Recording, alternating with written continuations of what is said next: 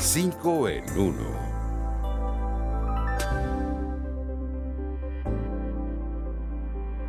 La naturaleza nos enseña. Plantar tus verduras y hortalizas en época de coronavirus puede ser la solución para tener alimentos sin salir de casa.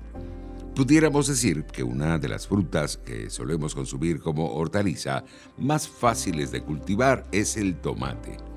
Con un alto contenido de nutrientes, es el acompañante perfecto de todas nuestras comidas. Mucha gente no lo sabe, pero la clave para la siembra de este alimento es el semillero. Su sistema de raíces es bastante profundo. Lo aconsejable es cultivar la planta en un lugar con luz abundante y el secreto es no regarla con exceso. Lo más importante es mantener la hoja lo más seca posible. Sin duda, se trata de un alimento que nunca falta en nuestras comidas. Ya saben lo que dicen, no hay cocinera sin tomates a su vera. Esos pequeños peludos. Proteger a nuestras mascotas como a nosotros mismos es la mejor recomendación para mantenerlos sanos en medio de la pandemia del COVID-19. Hasta tanto sepamos más acerca de cómo afecta este nuevo virus a los animales, lo mejor que podemos hacer es tratarlos como a nuestros familiares humanos. En pocas palabras, cuidándolos nos cuidamos por varias razones.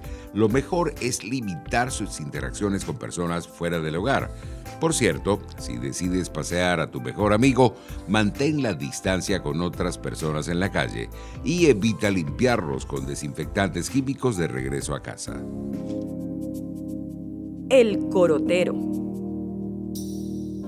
Arreglar la casa en medio de la pandemia puede ser una forma de aprovechar el tiempo durante la cuarentena. Pintar las paredes durante el encierro puede ser una manera de darle un nuevo rostro a tu hogar. Y te preguntarás, ¿cómo lo hago si son de ladrillo? Es más fácil de lo que te imaginas. Lo primero es asegurarnos que la superficie está totalmente limpia y libre de polvo. Segundo, si hay detalles en el espacio que vas a pintar, resánalo con masilla. Por último, cubre la superficie con pintura para exteriores, para un acabado natural. Tres recomendaciones sencillas. Escoge la pintura correcta, una buena brocha y nunca pintes en días calurosos o húmedos. El hogar es el refugio sagrado de la vida, decía mi abuelita. La tamborera. El arpa es símbolo de la música llanera venezolana. Este instrumento típico de los llanos colombo venezolanos produce un sonido peculiar que nos transporta al centro y sur de nuestro país hasta la cuenca del río Orinoco. Esta caja armónica de percusión por punteo con cuerdas verticales de nylon está entre nosotros desde hace miles de años. Ustedes dirán, pero ¿cómo es eso? La antigüedad del arpa arqueada se remonta al hombre del Paleolítico. A Venezuela, el instrumento llegó con la conquista de los españoles. Uno de los mayores exponentes del arpa venezolana fue el maestro Juan Vicente Torrealba, quien falleció el año pasado. La radio me dio la idea de dar a conocer la música llanera que en Caracas estaba muy desvirtuada, dijo el maestro Torrealba en una entrevista. Sin duda, Venezuela es arpa, cuatro y maracas. Pelo de plata y corazón de oro. Los indígenas dieron su nombre a Caracas, la capital de Venezuela. Una ciudad grande y cosmopolita como Caracas tomó su nombre de los pobladores que habitaban la ciudad antes de la llegada de los españoles. ¿Y cómo es eso?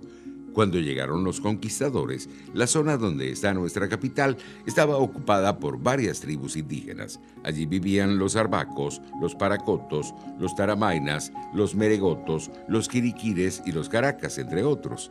Hace siglos, el gobernador de Santiago de León de Venezuela, don Juan Pimentel, contaban que toda la provincia se llamaba entre españoles Caracas, porque fue el nombre que utilizaron los indios para referirse a la región. Más aún, de esta forma denominaban a los bledos, las plantas de tallo rastrero de color verde o rojizo características del lugar. De esta forma nació el nombre de la ciudad de Caracas. Hasta aquí 5 en 1. Nos vemos.